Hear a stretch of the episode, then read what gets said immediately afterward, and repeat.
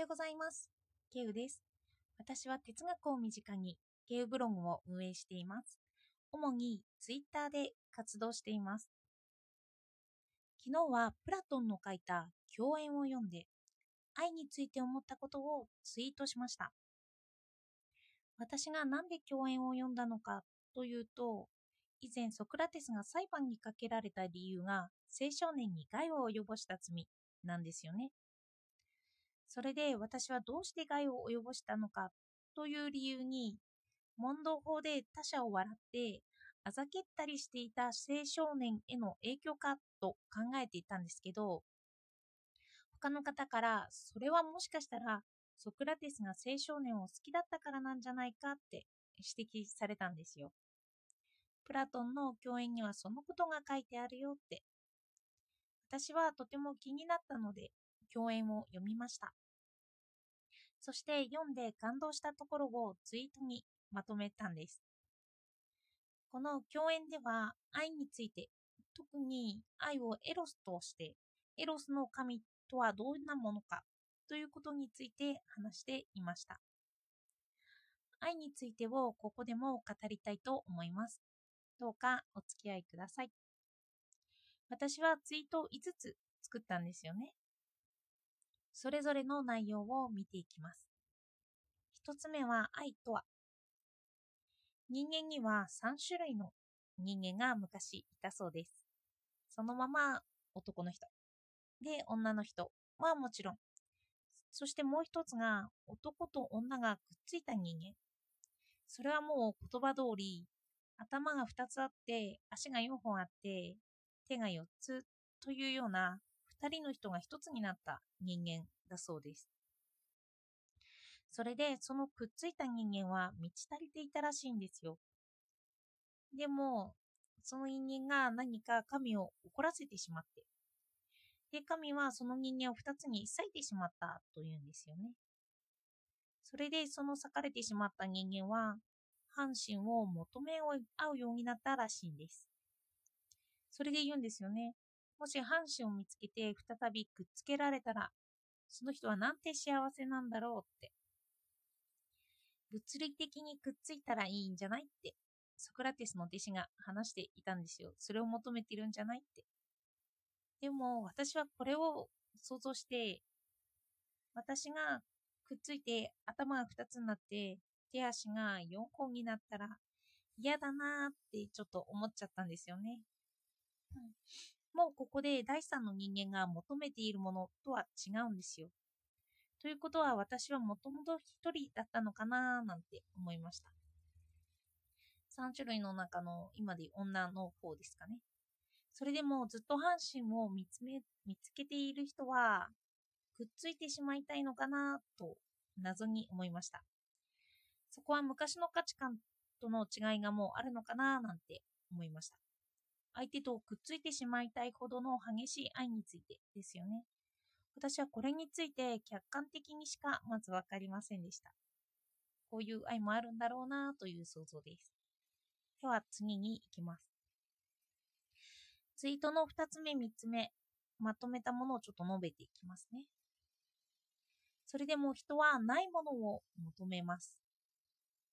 の地を求めるとか、地を求めるのは地がないからこそ地を求めるんだってことなんですよね。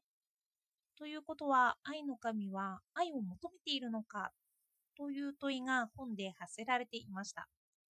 もし愛の神が愛に満たされていたなら、愛を求めないからなんですよね。でもどうやら、エロスの神は愛を求めていたらしいんですよね。でも神様って完璧じゃないですか。なので何かを求めるのは変なんですよね。だから、エロスの神は精霊らしいんですよ。そしてさらに言えば、愛を求めてるけど、愛がないということではないらしいんですよね。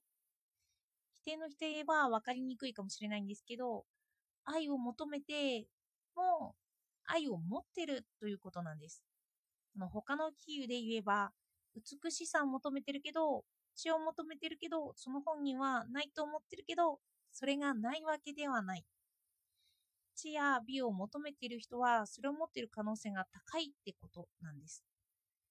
よく美意識が高い人のが綺麗ですよね。勉強家の方が知的でもある。何が自分に足りてないから、何か自分に足りてないから求めるんですよね。どんどん求めてって言ってる。そしてそこで簡単な種類分けを3つ本ではしていました。1つ目が完璧な人。これは神ですよね。神様はもう美や愛や優れたものを持っているから求めないんです。そして2つ目。自らの聡明さや美を追求する人。人というか、ここでは精霊も入ってきますよね。エロス心も入ってくる。自分に何か足りないから求めるようになってるっていうんです。そして3つ目は矛盾するんですけど、何もない、足りていないっていうことを知らずに、自らに満足している人です。この人は、あの神様や何か追求する人からすれば困り者なんですよね。それは知や美を自分の基準にまでしか理解してくれていないから。でも自分にとっては満足があるってことです。よく私たちは何も関心がないとそのものを全く見ませんよね。理解しようとしないと理解って言葉すら出てこないんですよね。神とは1とは真逆なんですけど態度としては1と同じなんですよ。私はもう人を理解できる立場にいたいなって思って、まあ、美なら美を、知なら知を求める立場でいたいなって思って、それで完璧ではないので1の態度ではないと。で、3の見えていない、満足していない部分、そういうものを見ていけるような2になりたいななんてちょっと思いました。私の中でも関心がないことには関心がないというような態度が結構あるんだろうなと思ったからです。では次のツイート4に行きます。愛すべきもの。私たちが愛しているものはそれだけでその人にとって真に美しく完璧で至福なものだって本では書いてあるんですよ。完璧だから私たちは愛するんだって。確かになんか完璧なものが目の前にあったらなんかすごいって思いますよね。でも私は日常的に綺麗なものを見てもそれを欲したりしないんですよね、普通に。ああ、綺麗だなーで終わるだけなんです。求めようとしない。では、どんな時に求めるのかなって私は考えてみると、その私が美しいなって思ったものが向こうから私に働きかけてくると、私はそれをもっと欲しくなるんじゃないかなって思いました。遠巻きに見ていた人がこちらにやってきて声をかけてくれる。ツイッターなんて想像しやすいかもしれないですよね。